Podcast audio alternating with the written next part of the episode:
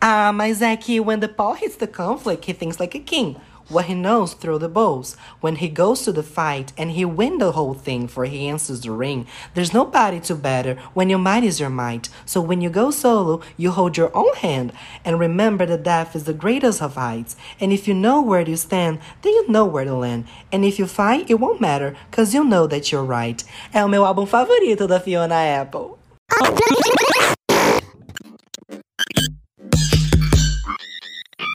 Pop to Cast.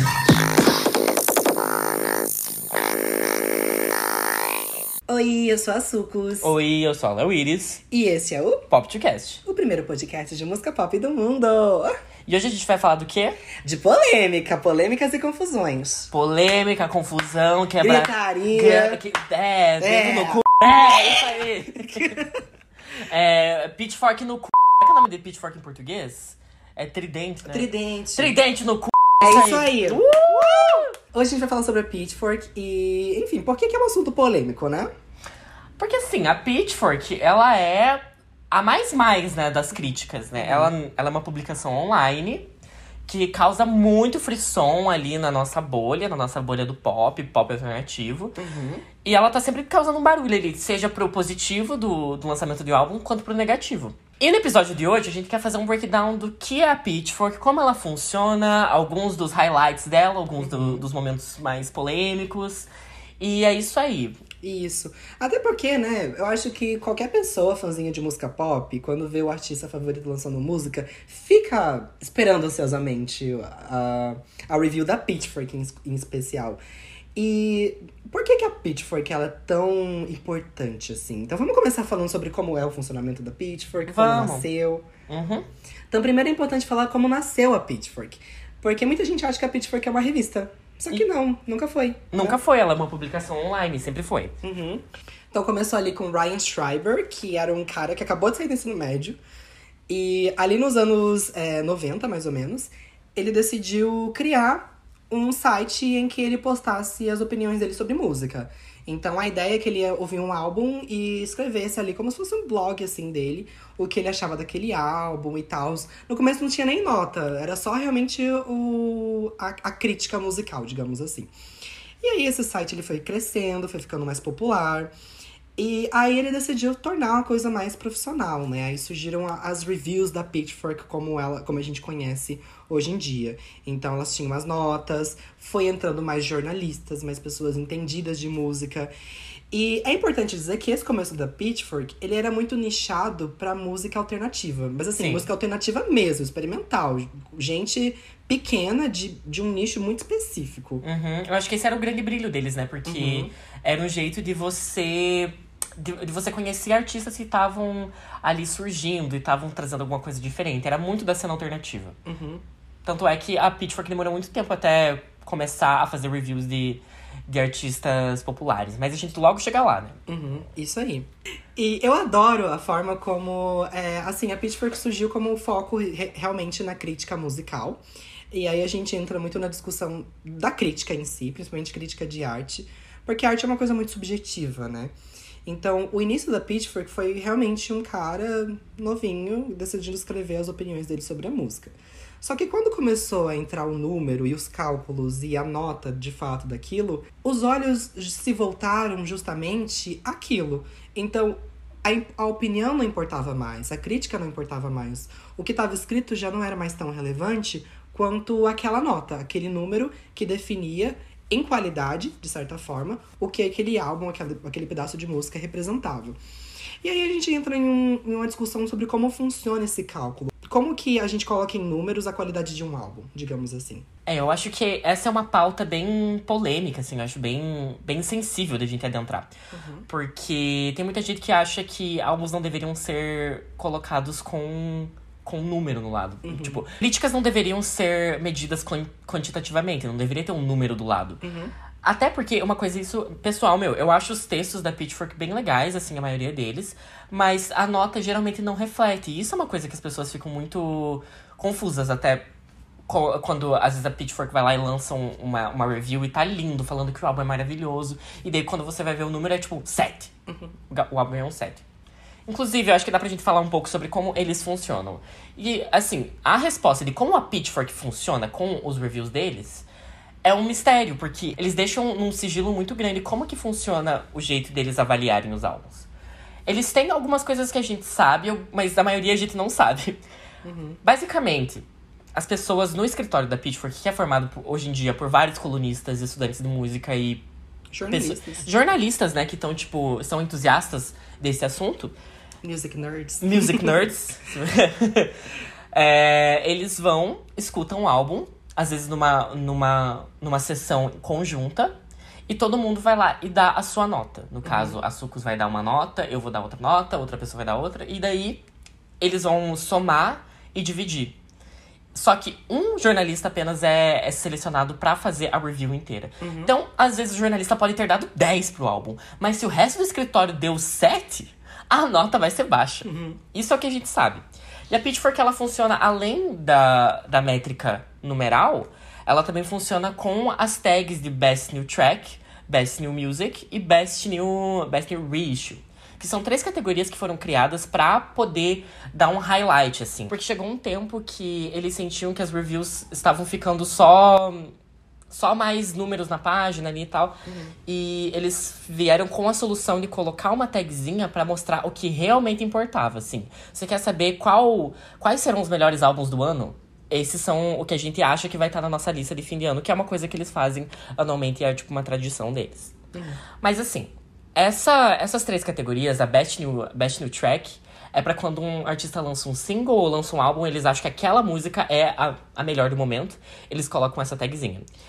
A Best New Music é para álbuns que foram lançados e a maioria já, tipo, a partir de. Ou tem a nota a partir de 8, você já sabe que pode ter um, um Best, New, Best New Music. Uhum.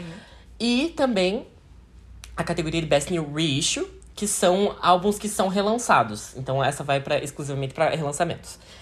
É, então, tipo, vale a pena você escutar essa coleção de um álbum que foi lançado há mil anos atrás? Vale a pena, porque tem a tagzinha. Inclusive, essas questões, essa questão da tag é muita outra questão que a gente não entende muito bem como funciona, porque ela também funciona como por voto. Então, todo mundo escuta aquela música ou aquele álbum. Além de dar a nota, eles votam para sim ou não se aquela música merece um Best New Track ou se aquele álbum merece um Best New Album. Se a maioria votar por sim, ele vai receber sim. Se a maioria votar por não, não vai receber.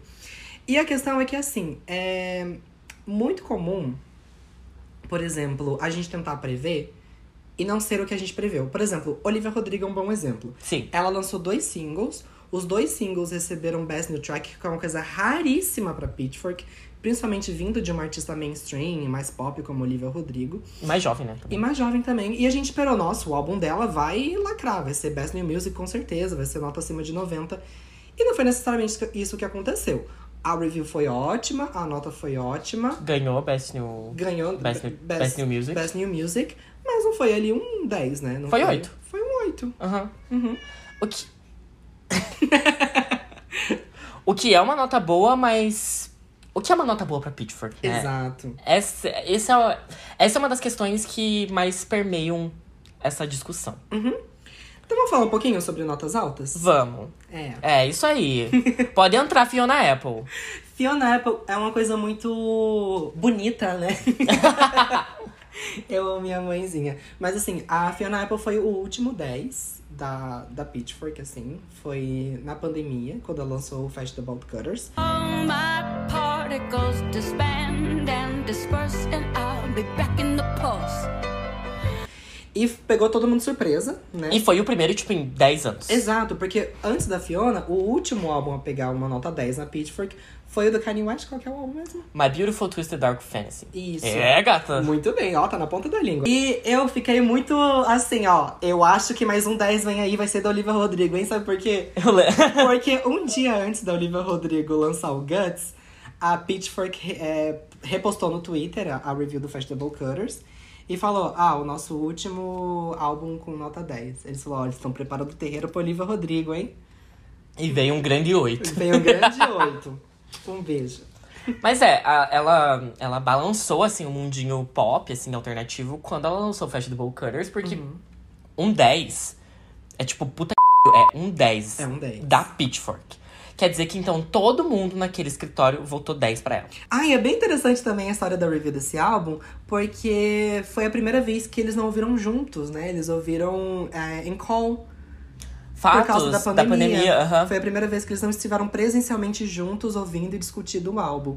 Então foi uma coisa inédita, assim. A Fiona Apple, além de, de quebrar essa barreira, também trouxe aí uma novidade. Uhum. É, resenha EAD. Ai, sei lá, acho que é, é- Distanciamento social é algo que- intrínseco da personalidade da Fiona Apple. Inclusive, ela só lançou o Festival Colors quando ela viu que, ó, eu acho que vai vir, ó.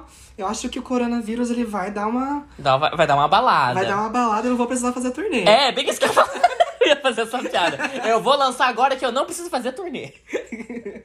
E a gente tem é, artistas que são muito queridinhas da, da crítica. E eu acho que uma relação que a gente pode estabelecer, assim, de altos e baixos com a Pitchfork em, em especial, é a Grimes, né? Nossa, vamos falar de Grimes, né?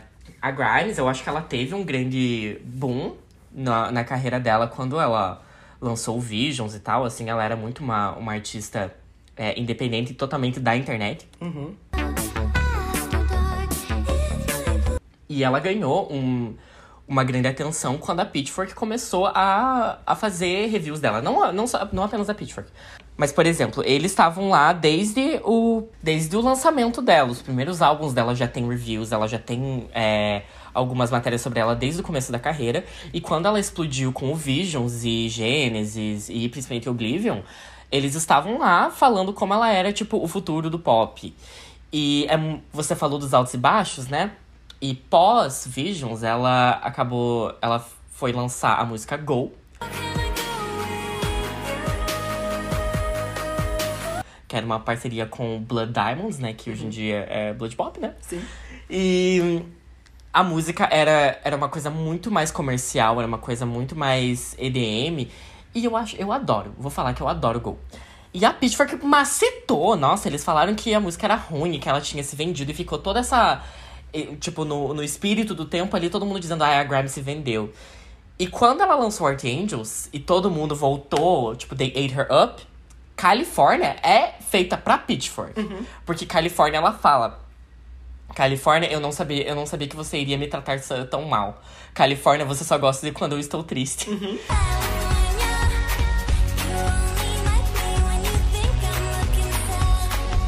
que é tipo, vocês só gostam da minha música quando eu tô reclamando de alguma coisa, quando eu tô realmente triste. E daí, quando ela lançou Go, que é uma música que um pouco mais. Que nem é, vamos, vamos falar que Go nem é uma música feliz. Sim. Mas quando ela lançou, eles massacraram. Então, tipo, eu acho que tem essa questão de altos e baixos. E daí depois a gente teve Miss Anthropocene, que é todo um babado em si, né? Uhum.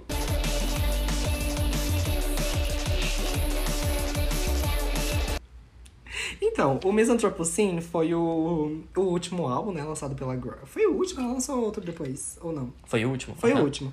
Foi o último álbum lançado pela Grimes. E assim, quando saiu a, re- a review, foi uma coisa bem aclamada até, né? Depois de um 8.5 ela ganhou um 8.2, que é uma nota ótima pra Pitchfork. E eles aclamaram super ela. Mas depois... É, eles decidiram revisar e corrigir algumas notas antigas.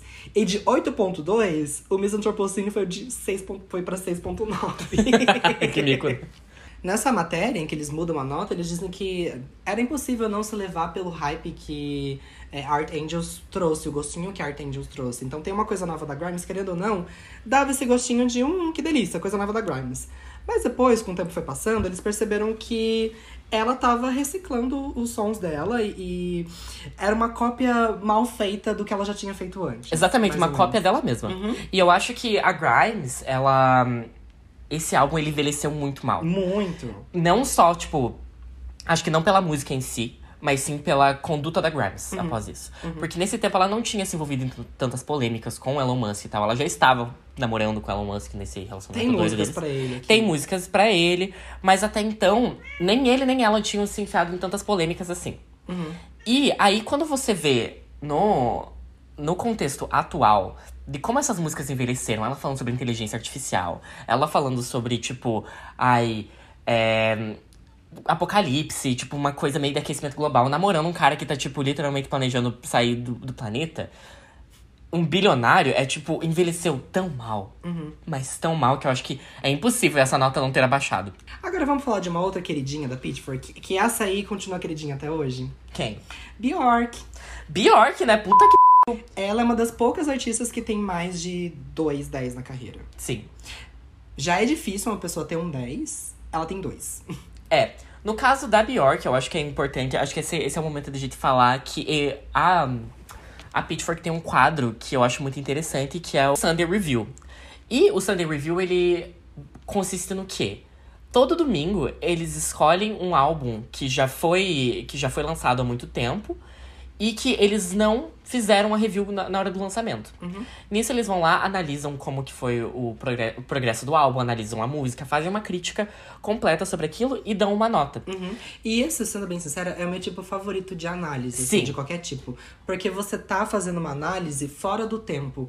Então você tá analisando o trabalho naquela época, no contexto daquela época, mas com os olhos de hoje em dia e como aquele trabalho envelheceu, seja, seja ele pro bem ou pro mal. Que é tipo uma coisa, por exemplo, isso da Grimes. A gente consegue ver. Isso foi. Isso que a gente acabou de citar é, é uma coisa que provavelmente estaria no Sunday Review deles. Então, a Bjork, ela tem um 10 no Homogenic e no Post. Que é merecidíssimo.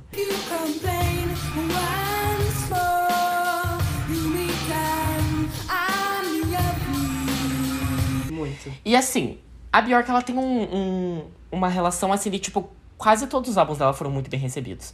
A gente tem algumas exceções, assim, o Volta, né, e tal.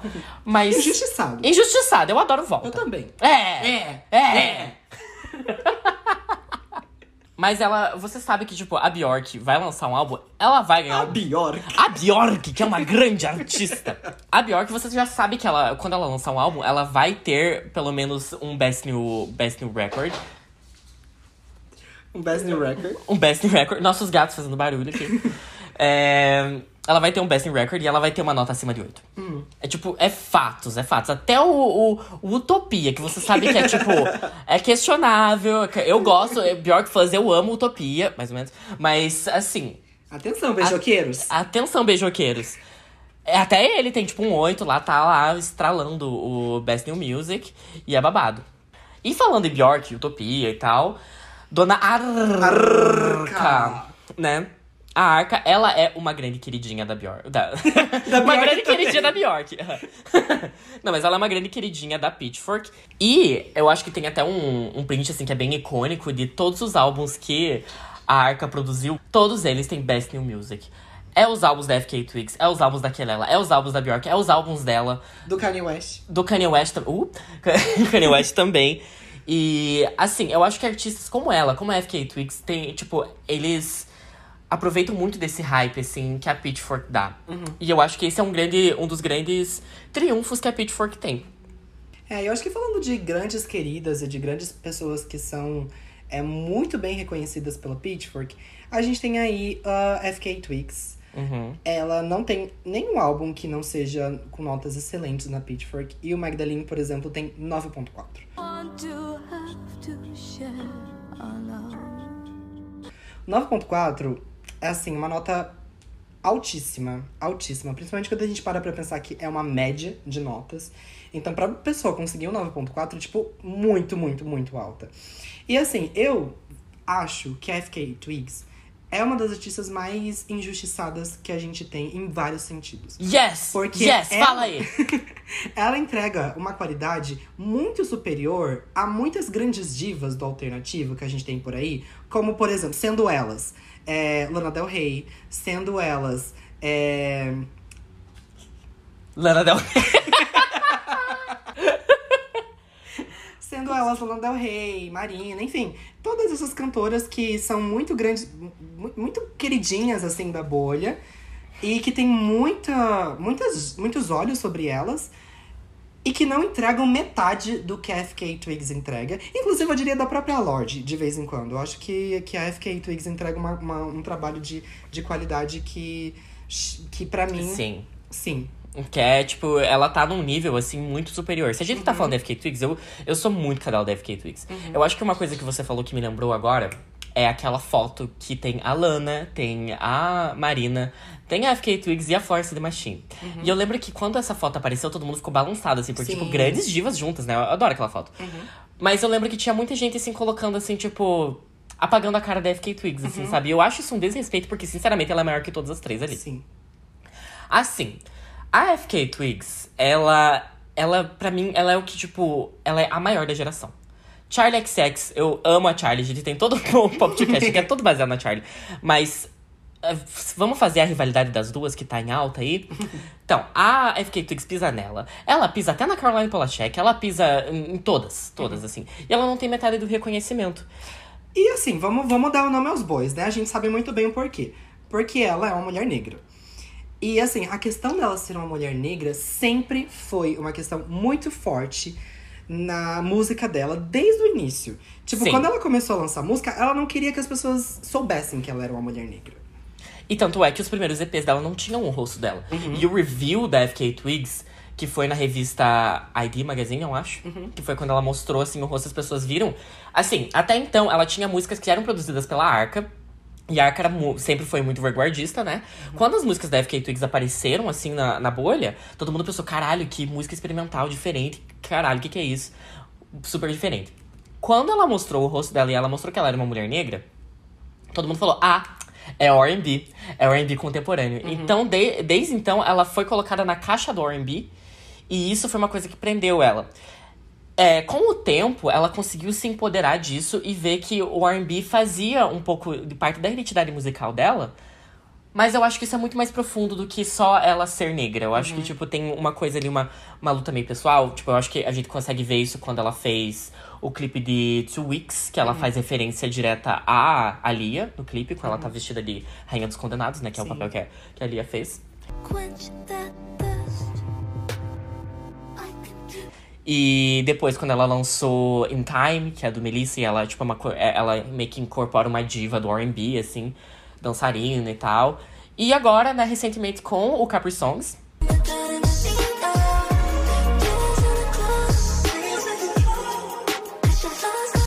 que é um álbum super R&B, super inspirado pelo R&B. E ainda com as raízes dela no experimental, ainda com, inclusive, produções da Arca.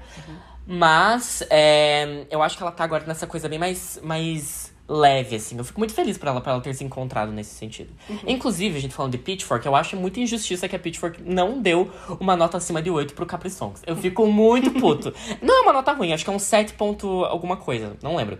Mas ele não, ele não tem Best New, Best New Music e ele também não tem uma nota, uma nota ma- acima de 8. Eu fico muito puto com isso. Sim.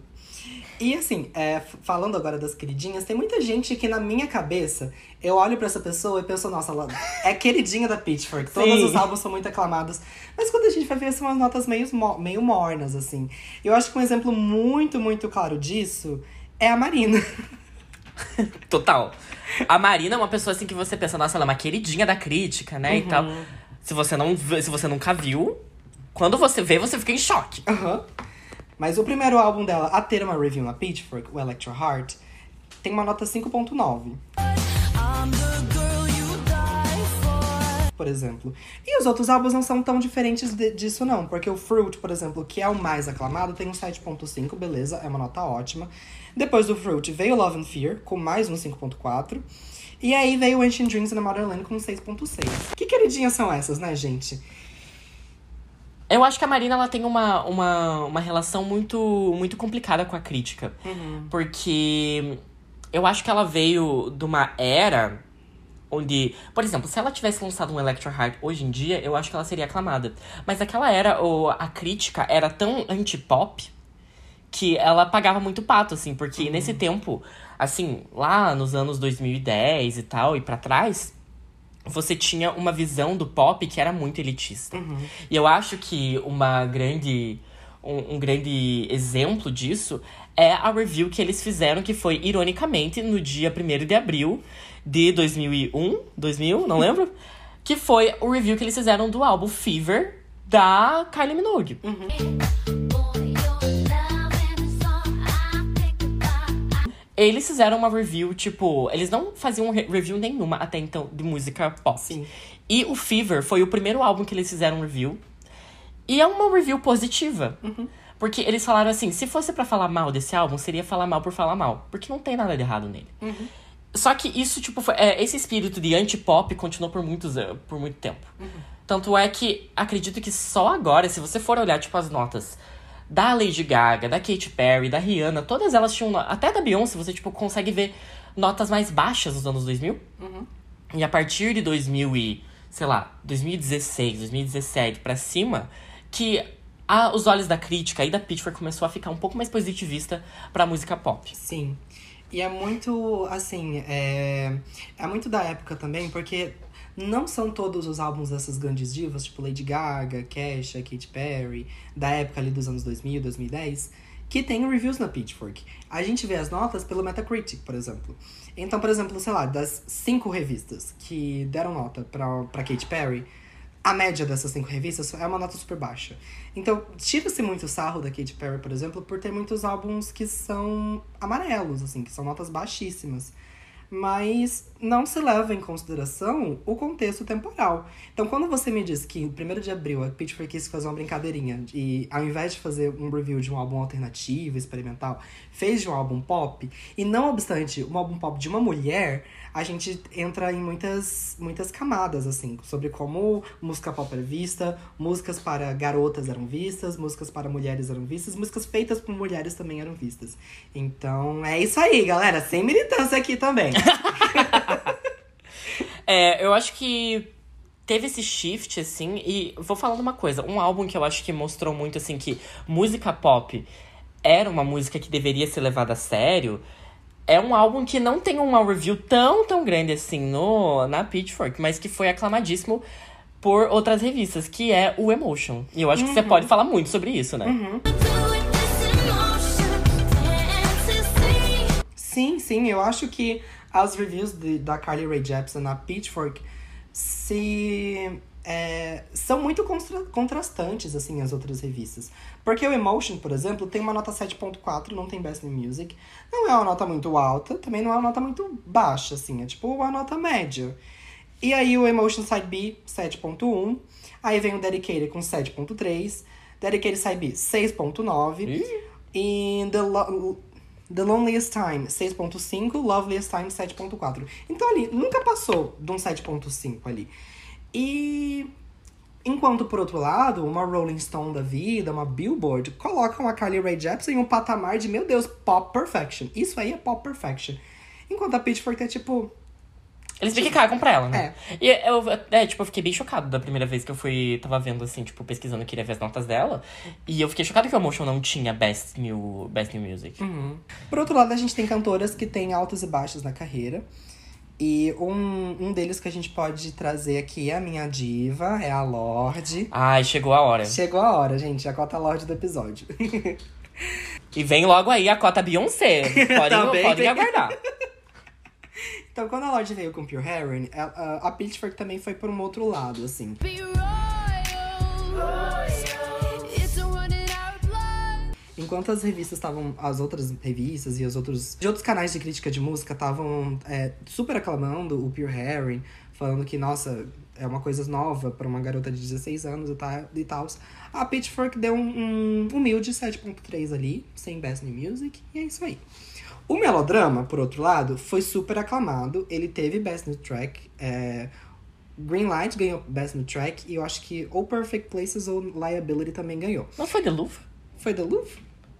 Não sei. Não lembro. Eu lembro que foi aclamado em alguma, coisa, alguma Teve, um- publicação teve, deles. teve duas faixas que foram aclamadas pela Pitchfork. E aí, quando saiu a review, 8.8 Best New Music. É isso aí. Inclusive, a Pitchfork colocou o Melodrama como um dos melhores álbuns da década.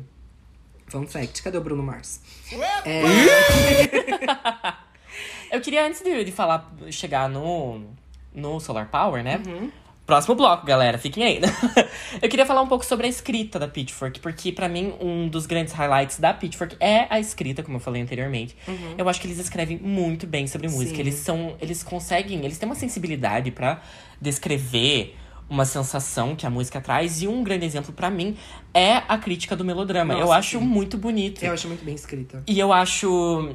é, a. Eu não lembro o nome da colunista. Não vou lembrar o nome da dona colunista que, que fez, mas. A dona Pitchford. A dona Pitchfork, ela falou que não existia uma palavra tão tão perfeita pra falar de juventude quanto florescente. E a Bjork e a Lorde usava isso nesse álbum. Tipo, eu acho de uma sensibilidade assim que eles escrevem, às vezes as, as- a- que eles descrevem a música, que é algo que é muito bom de ler. Então, tipo, eu recomendo pra galera que nunca leu, assim, vai lá no- na Pitchfork, procura teu, o teu álbum favorito e vê o que, que eles falaram. Uhum. Se for uma nota abaixo, você não lê.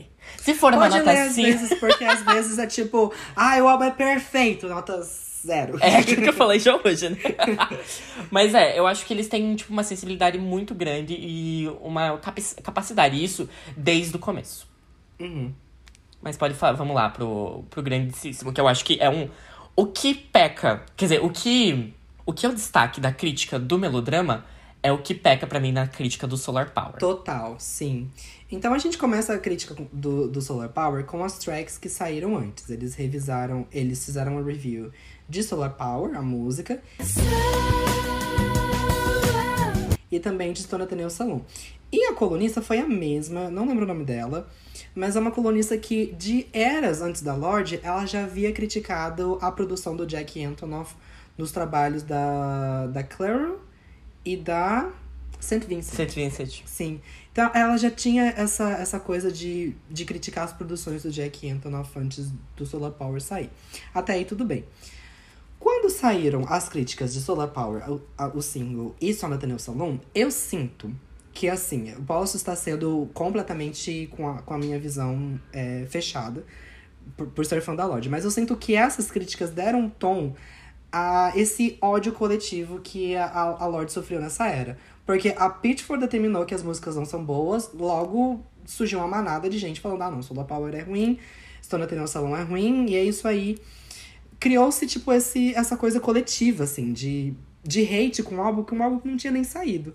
E assim, quando o álbum saiu, eu vi que foi a mesma diva que fez a, a review das músicas, que fez a review do álbum, e eu vi a nota 6.8, eu fiquei aliviada, porque eu sinceramente achei que ia ser pior. Mas assim, falando sobre o texto de crítica da, do Solar Power, eu sinto que tem muitos pontos ali que a gente pode questionar, que a gente pode discordar. Inclusive, eu acho que essa diva, ela tava rancorosa, assim, com o Jack Antonoff, não sei. Ele deve ter feito alguma coisa, porque ela tocou em temas muito sensíveis ali, tipo... Ela tem uma frase que ela fala assim, tipo, como uma música sobre um cachorro que morreu pode não ter sentimento nenhum. E eu falei, Mona, vai se tratar. Exatamente, ela, é- ela é muito baixa nessa Uhum. hora, tipo... Até então, ela, ela, ela, tipo, tem um, um tom, assim, meio snob, assim, uma coisa, mas Uhum. tá ok. Mas quando ela fala isso, assim, um álbum com tantos sentimentos... O, tipo, deveria fazer a gente sentir alguma coisa. Nossa, eu achei Uhum. isso muito pesado. Eu, sendo a Lorde, eu iria ficar muito, muito desequilibrada lendo isso Sim, não é à toa que ela mandou um e-mail com a carta de suicídio semana passada. Que horror, desculpa, pesado. gente, desculpa. Não, gente. Calma. Setembro calma, calma. Amarelo. Setembro Amarelo do Solar Power. Assim, eu acredito que o Solar Power é um álbum que tem cada vez mais envelhecido bem. Eu acredito que cada vez mais, pelo menos na minha bolha, eu tenho visto muitas pessoas se reconectando com o Solar Power, conhecendo melhor ele, ouvindo, dando uma nova chance. E eu fui uma dessas pessoas. Tanto é que o Solar Power, em julho, foi o álbum que eu mais ouvi. Do, no mês, assim, sabe? Eu tava muito viciado nele. E. Em pleno inverno curitibano. Em pleno inverno. tipo, Mas foi exatamente por isso. Eu sentia que eram dias muito pesados. Uhum. Que eu tava, tipo, com muita falta de, de vontade, assim, de, tipo, de trabalhar, de ir pra faculdade, de fazer minhas coisas. E, tipo, eu colocava o Solar Power e ele era, tipo. Ai, tão um álbum de conforto, assim, sabe? Uhum. E eu acho que ela fez isso tão bem, e naquela época eu não entendi. Mas daí que tem. Vamos Aí que tá. Vamos falar sobre o contexto do Solar Power? Sim. O contexto do Solar Power foi, foi que ela lançou no pior ano pra você lançar música, que foi 2021. E aí, em específico, o pior ano pra você lançar um álbum sobre positividade. Em 2021, era o, o segundo ano da pandemia. Não era nem 2020, onde tava todo mundo caótico, assim, de tipo, caralho, o que, que vai acontecer? Uma, um Mas ainda eu tinha um sentimento de, de esperança, né? Por exemplo, o Future Nostalgia, que dizia, ai, quando isso aqui passar, a gente vai dançar essas músicas na balada. Exatamente. Você tinha uma coisa assim de mais de você não saber o que queria acontecer, mas que logo iria passar. 2021 você veio com uma ressaca desgraçada que você só queria que acabasse. E daí aquela, desgra... aquela desgraceira de você ficar no meio de ou eu saio de casa e eu, eu sou. Eu tô tipo quebrando. quebrando. Tô, tipo, indo contra a OMS, né, do Alipa. E, tipo, ou eu fico em casa e sofro com a minha saúde mental. E eu acho que ninguém saiu intacto da pandemia. Eu acho que é, ninguém estava bem nesse momento. Tirando a Lorde, que estava em um país em que não teve pandemia. Exatamente, exatamente. Num ano que a gente tá todo mundo com, com um sentimento de revolta, eu acho que, tipo, não tem um álbum que talvez é, explique tanto o nosso sentimento coletivo de que é o 2021, quanto o Sour da Olivia Rodrigo. Ask.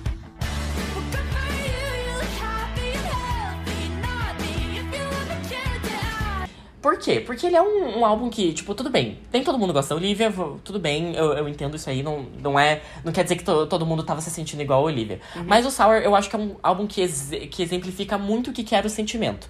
Aquela coisa de que você tá azedo, você não aguenta mais, você tá, tipo, só tá só ligando pras suas vontades. Tipo, eu, foda-se, eu quero sair de casa, eu vou sair. Ou, foda-se, essas pessoas que estão saindo de casa e eu não consigo sair. É, o Sour, ele toca em tantos tantos sentimentos negativos de uma maneira tão pessoal e mesquinha que a gente se sentia atraído, a gente se sentia preso de alguma maneira.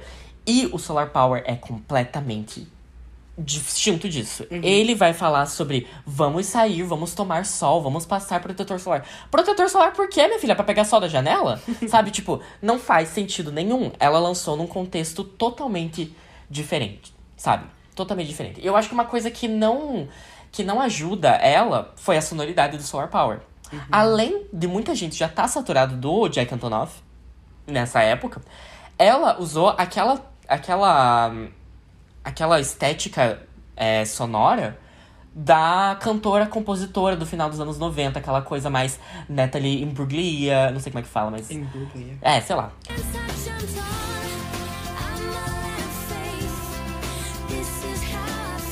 E Alanis Morissette e essas Dido, essas cantoras assim mais mais acústicas, orgânicas e tal. E é uma coisa assim que tipo, eu quando eu pensei, por que que ela usou isso de inspiração Pra tipo, eu acho, na minha opinião até então quando eu tava ouvindo, por que que ela usou essa estética que eu acho que uma das mais sem graça assim, uma das mais minimalistas, orgânicas, de um jeito que tipo não tem nada a ver com a com o zeitgeist atual.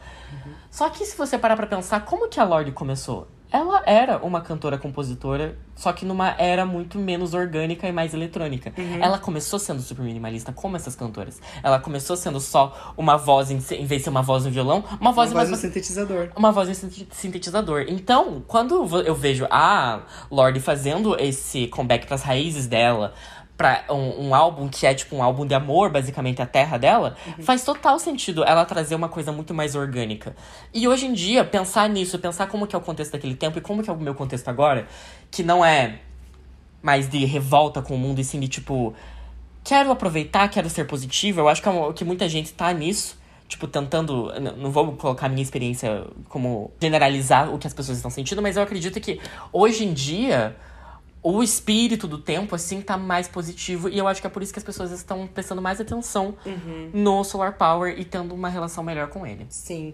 E eu tenho outras, outras visões, assim, sobre o Solar Power também, porque eu acho que o que pega é que muitas das coisas dessa felicidade que ela traz no Solar Power são irônicas, assim, não são genuínas. Então, por exemplo, quando ela fala de usar protetor solar, ela não fala pra usar protetor solar pra ir sair e viver a vida. É tipo, vamos usar um protetor solar fator 3000, porque o sol tá tão quente que vai queimar nossas peles. E aquecimento global. E, Uhum. tipo, quando ela fala de, ai, eu vou olhar o meu anel de. É, o meu anel do humor pra saber como eu tô me sentindo, não é uma coisa tipo, ai, astrologias e magias e etc. Ela tá criticando, sabe? Ela tá fazendo uma. Ela tá tendo uma visão completamente oposta do que aquilo que ela tá cantando. Porque ela tá cantando de forma irônica. Eu acho que muita gente, ao entrar em contato com essa obra pela primeira vez, com o Paulo pela primeira vez, talvez não pegue a ironia e sinta que ela está sendo essa pessoa que ela critica. E o que pra mim eu não acho que é uma coisa errada, não acho que é uma coisa certa, é que acho que a forma que uma pessoa interpreta uma obra é isso aí. É válida. É válida. Mas eu acho que pegou isso, talvez, talvez tenha sido um, um erro dela, que Uhum. a crítica não tenha sido tão bem é, desenvolvida. Porque se tanta Exato. gente não entendeu, talvez ela tenha errado nesse ponto. Esse é um ponto que eu acho muito importante. Eu acho que ela não faz aquele punchline no fim, assim, de tipo, galera, isso tudo aqui é uma ironia. Uhum. Tipo, de uma maneira que. Né, ela falou que uma das inspirações dela foi a Lily Allen, né? Tipo, com The Fear e tal. Uhum. Quando fez Mood Ring, você falou isso no último episódio. É, eu acho que ela não conseguiu fazer, dar o mesmo tom que uma Lily Allen conseguiria, assim. Uhum. Ela não conseguiu, tipo, fazer o punchline funcionar. Mas é isso, né, galera? Falamos sobre o Solar Power. um episódio especial Solar Power. Todo mundo clicou achando que era Pitchfork, na verdade era Solar Power, galera. Vamos dar stream agora. I keep looking in my mood ring. Mas agora a gente pode falar de alguns outros álbuns, assim, que, tem- que receberam notas baixas da Pitchfork e que a gente não concorda tanto assim. É, vamos falar. Uhum. Como, por exemplo, o Dirt Fame, da Tove Lo, que recebeu um humildíssimo 5.4. No one does from love. Guess I'll be the first. Puta que p, hein? Tipo, eu acho esse um dos melhores trabalhos dela e, tipo, ela chegando num auge, assim, artístico e, tipo, de, de quem ela é, pra ter um 5.4, nem um 7. Eu não digo um best new record, assim, eu não digo, porque eu não, eu não sou tão, tão, tão fã, assim, do, do dele como álbum inteiro, assim, vou falar a verdade. Eu gosto, gosto mais, tipo, de músicas separadas, mas 5.4, isso aqui é ridículo. Ridículo. Eu também, eu acho ridículo. Eu acho que, na minha visão, sim, merecia um Best New Music. Porque, eu não sei, gente, talvez a minha opinião também seja muito, né, assim, porque eu amo a Tove Lo. Enviesada, né? Enviesada, porque eu amo a Tove Lo, ela, ela é uma das minhas artistas favoritas. E quando eu vi esse álbum, assim, pela primeira vez, eu pensei, caralho, isso aqui é perfeito, é música pop na, na maior qualidade.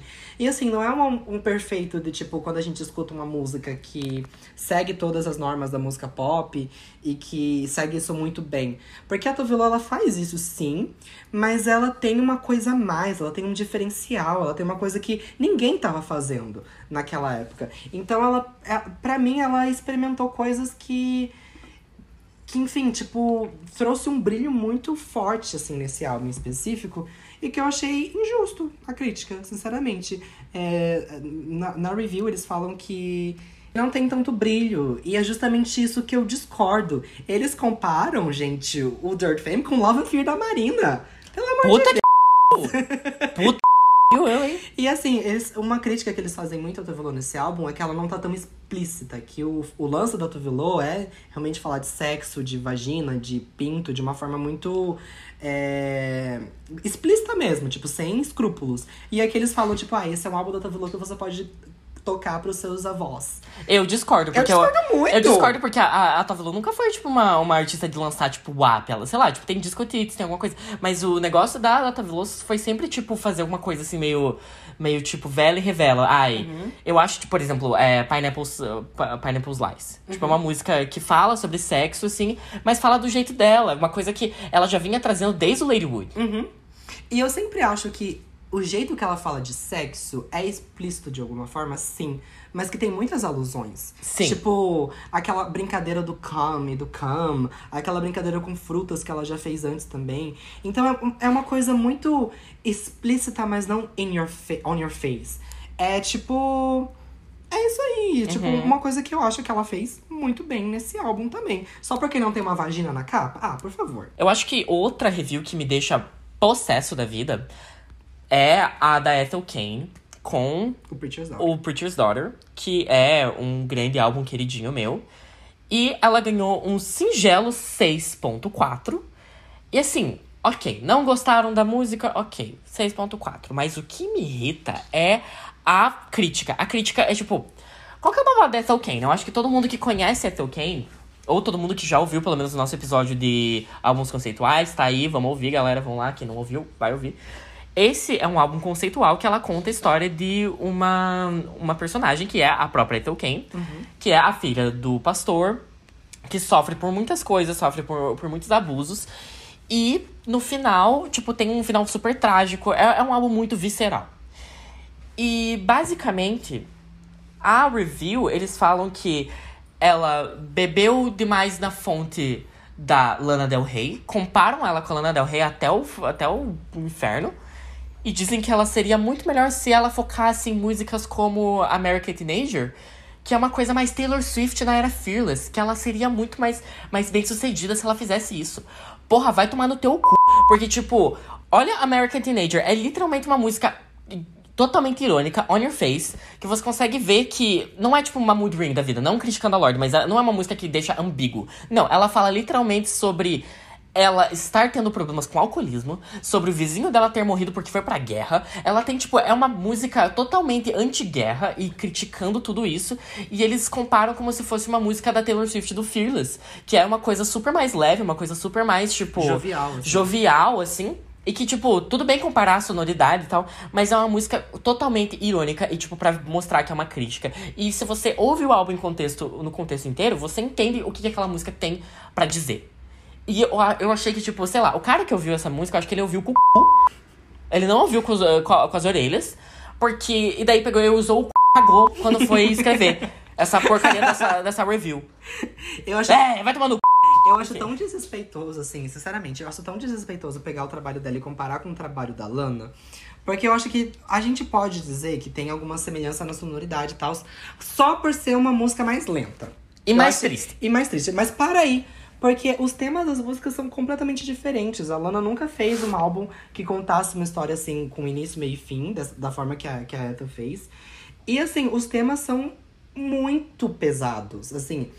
Ah, você A pode- Lana fala de coisas pesadas e a Lana faz músicas tristes, mas eu acho que, tipo, não é nem uma, uma coisa do que a Lana tá fazendo hoje em dia. Exato. A Lana tá em outra, outra Sim, vibe eu agora. já- Eu, já vi uma gay no Twitter colocando o, o álbum da Etta Ken com o último álbum da Lana. Não sei qual foi o último álbum da Lana. Mas é Did you know sobre... the ocean? Acho que é o antes dele. Algum, algum álbum da Lana que ela fala que ela traz umas coisas mais religiosas e dizendo, colocando os dois no mesmo patamar. Eu achei muito desrespeitoso, porque a visão que a Lana traz da religião é muito mais tipo good vibes. Gente, a Lana veio pro Brasil, foi numa igreja católica tirar foto com o padre, sabe? Ela tem uma questão muito mais espiritual com isso. E a questão da Ethel Kane é, É totalmente crítica. crítica. Sim, ela tá falando de trauma, ela tá falando de como a religião desgraçou a vida dela. Tudo bem que não é uma vida real, não, não é uma pessoa que existe, mas Mas isso é um reflexo. É, tudo bem que a personagem do álbum é uma personagem, não é a vida dela. Uhum. Mas é uma coisa que, que, tipo, é referente à vida dela. De- Pelo que a gente já sabe da vida da Ethel Kane, Uhum. a vida dela não foi fácil por causa da própria. da, da própria religião. Uhum. Eu, tipo, isso já tá nas. Nas, nas primeiras frases do álbum, que é These crosses all over my body remind me of who I used to be. Uhum. É, tipo, eu acho que aí já tá mostrando o que, que é o babado. sim. Eu acho muito injusto e muito desrespeitoso fazer uma comparação assim. Uhum. Quer fazer uma comparação sonora? Faça. Mas não num nível que eles colocaram assim. Tanto ela com a Lana, tanto ela com a Taylor Swift. Isso aí. São to- coisas totalmente diferentes. Inclusive, ela já disse no Tumblr que ela adora a Lana, adora a Taylor Swift, mas que não entende quando as pessoas comparam o trabalho dela com as duas. E eu acho que é isso aí, até quem tem que falar mesmo. É. Mas agora eu queria fazer um joguinho. Ai, meu Deus, adoro jogos! Ai, jogos. Então, além dessas todas essas publicações né, que eles fazem tradicionalmente, todo fim de ano a Pitchfork faz as listas de melhor música e melhor álbum. Eles fazem um ranking com todos os melhores do ano e eu queria hoje, tipo, trazer aqui pra Sucos. Você não lembra, né, do- dos, dos- Não. dos melhores álbuns. Eu vou per- perguntar os anos aqui. Vou colocar os anos na mesa. e você vai Ai, adoro veranos. e você vai dizer qual álbum que você acha que foi o dono daquele ano. Pode ser? Oh, pode ser. Então vamos começar. É, o primeiro ano que eu vou falar é 2022, o ano passado. E eu vou te dar algumas opções do. Três opções pra qual foi o álbum do ano. E você vai Ok. dizer qual você acha que é. Vamos lá, e você joga com a gente, galera. É isso aí. Aí em casa, coloca aí a. É! É. É, vamos jogar. Então, três opções. Opção A: Bad Bunny, Um Verano Sem Ti. Opção B, Rosalia Motomami. E opção C, Beyoncé Renaissance. Foi o Renaissance. Yeah! yeah! Ding, ding, ding, ponto Acertou. para as meninas. Cinco pontos para as meninas. ponto para as travestis. tá. Agora, o segundo ano que. Ah, gente, eu peguei e selecionei os anos aqui que eu sei que a Subs vai acertar, sabe? Ou que ela pode acertar, mais ou menos. Não ia. É o gostinho limitado. É, gente. o gostinho dela é limitado, gente. Ela é assim. Eu sou seletiva. Ela é seletiva. Vamos lá. Agora do ano de 2020. O ano de 2020 eu vou te dar três opções. Opção A. Jessie Ware, What's Your Pleasure? Opção B. Fiona Apple, Fetch the Bolt Cutters. Opção C. Bad Bunny, Yohago Karamelelagana. Como assim não foi o How I'm Feeling Now? Gente, hoje que foi Fiona Apple, né? Ding, ding, ding, ding, ding. Acertou. Ponto para as meninas. Cinco pontos para as meninas. Travestis. Ok. Agora a gente vai para o ano de 2019. Ai, meu Deus. Opção A. Lana Del Rey, Norman fucking Rockwell. Opção B. FK Twigs, Magdalene. E opção C. Solange, When I Get Home. Eu tô muito em dúvida, porque eu sei que a Lana Del Rey e a FK Twigs tiveram a mesma nota. Uhum. Então, eu infelizmente, eu odeio ter que dizer isso, mas eu acho que foi a Lana. Ding, ding, ding, ding, ding, acertou. Cinco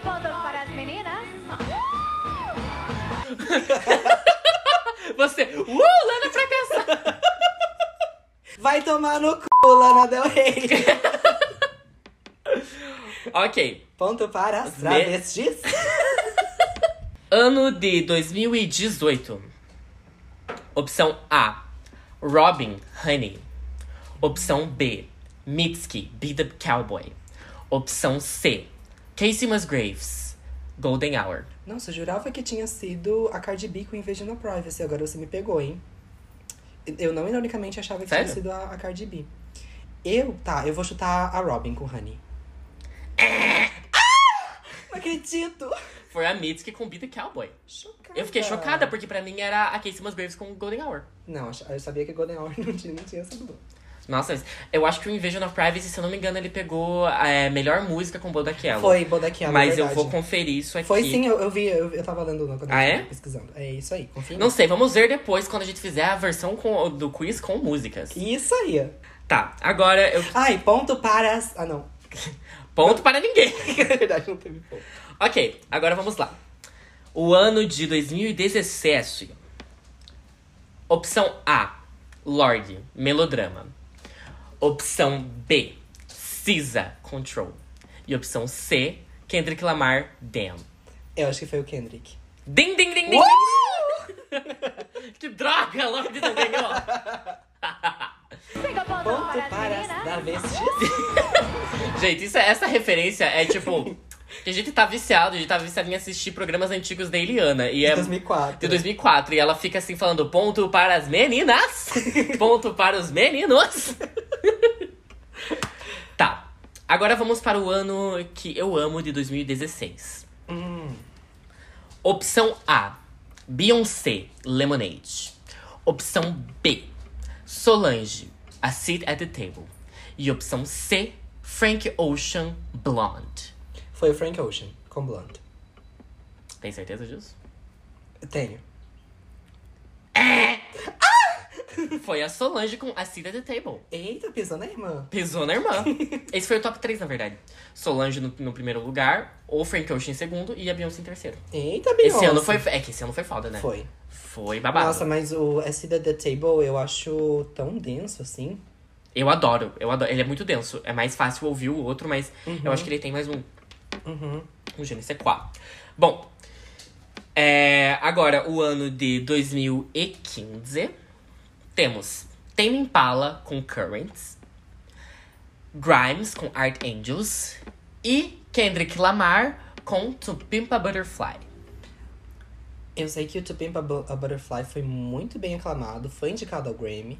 Os outros não foram. Mas, falando de Pitchfork, eu acho que foi a Grimes. Kendrick Lamar, Butterfly. Kendrick, amor! Aham. A Grimes pegou o terceiro lugar. Chocada. Uhum. Merecida. Quer dizer, E é é essa aí. Bom, e é isso. Eu acho que você venceu o jogo. Você acertou várias. Ponto para as travestis. Agora, Lewiri, chegou sua vez de competir. Ai, meu Deus. Eu tô aqui com a lista das melhores músicas dos anos. Eu quero que você tente adivinhar qual foi a mais aclamada, tá bom? Tá bom, vamos lá. Então vamos lá, vamos começar com 2021. As opções são Lana Del Rey, White Dress, Mitski, Working for the Night, Hum. Caroline Polachek, Bunny is a Writer. Caroline Polachek, Bunny's a Rider. What? Cinco pontos para as meninas. Eu lembro porque eu pensei, nossa, credo, porque eu não gostava de Bunny's a Rider, essa coisa. Tá, mal sabia ela que ia depois virar trilha sonora dos meus dias em 2023. Arrasou. Tá. Ponto para ex-não binárias. Uh!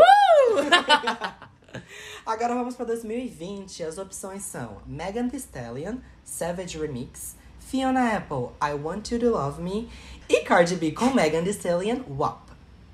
Puta viado. Eu vou em WAP. Tem certeza? Não. Ponto para as não binárias. Cinco pontos para as meninas. Nossa, é que eu pensei é que, tipo, eu gosto tanto dessa que eu ia, ia ficar chocado, tipo, se fosse realmente. Uhum. Nossa, ok. Tá. Agora vamos para o ano de 2019 e as opções são Charlie XCX com Christina and the Queens com Gone, Babado. uh, FKA Twigs com Cellophane e Lana Del Rey com The Greatest. Lana Del Rey, The Greatest. Não. Não? Bé! Cellophane de FKA Twigs. Menina! Sim! Nossa, tô passada. Eu também, eu fiquei passada quando eu vi. Não Nossa, esperava. mas a Lana pegou o quê? Segundo. Ah, então eles equilibraram. A Lana le- levou o, o álbum do ano e a Twigs levou a música. É isso aí. Tá, agora Mas eu gente... concordo, foi a melhor música Eu do também ano. concordo. Mas eu fiquei chocada que Gone, da Charlie XX, ficou ali no top também. É, foi Best New Track, foi babá. Essa música é muito boa. É eu acho muito que tipo, foi uma música meio que é, é esquecida, assim, agora Aham. no. Eu acho que o Charlie é muito esquecido na, na fanbase, É. infelizmente. Então vamos lá, agora vamos pra 2017. As opções são SZA com Love Galore, Lord com Green Light e Cardi B com Bodak Yellow. Cardi B com Bodak Yellow. Ponto para as não binárias. Uh! Cinco pontos para as meninas. Isso, é, tipo, na pesquisa eu acabei vendo ali, então. É, Né. Verdade. Mas eu acho que eu teria votado nessa mesmo, assim, com essas. Antes de ver a informação, eu acho que eu teria votado mesmo. Porque eu, Eu teria lembro votado em Green Light. Agora vamos para o ano de 2016. A gente tem aí Kanye West com Ultralight Beam, Solange com Cranes in the Sky e Beyoncé com Formation. Putz. Kanye West eu sei que não é, eu acho. Uhum. Eu acho que é Beyoncé com Formation. Tem certeza? Tenho. Bé! Não. Foi Kanye West. Sério? Sério. Kanye West em primeiro, Beyoncé em segundo e Solange Nossa, mas eu, terceiro. eu lembrava que o coisa não tinha sido tão aclamado assim. Pois é. Mas nossa, injusto. Agora vamos para o ano de 2012. A gente tem aqui Fiona Apple com Werewolf, é. Grimes com Oblivion e MIA com Bad Girls. Grimes Oblivion. Tem certeza? Tenho certeza, porque Grimes Oblivion foi considerada a melhor música da década passada pela Pitchfork. Sim. Yeah! Oblivion. Uh! Cinco pontos para as meninas. Não, é, eles, né, eles também fizeram, eles fazem as listas de fim de década e ela tava lá como a melhor música do, do coisa. E o Blonde do, do Frank Ocean como o melhor álbum da década. Uhum. Engraçado, porque ele não pegou o melhor álbum do ano de 2000. Pois é, muito doido como essas coisas acontecem, né? Mas é isso, ponto para as não binárias. E você errou apenas um, isso faz de você a campeã! Uh! E você aí de casa? Eu ganhei um Best New Track! Assustamos a gata aqui. Gente, que delícia, né? É muito bom trazer esses assuntos assim e trazer de uma forma tão leve como somente o Pop Cast consegue, não é mesmo? É isso aí, galera. Não encontre em outro lugar. É. Mas. É, mas é algo que eu tô. Esse episódio é uma coisa que a gente tá, já tava planejando fazer um tempo e tal. E a gente tá muito feliz de trazer essa discussão. A gente queria que vocês pensassem, assim, sobre como que é a relação de vocês com crítica e com a Pitchfork. Porque a gente pode dizer, assim, a gente que tá nessa bolha, ai, foda-se as críticas e tal.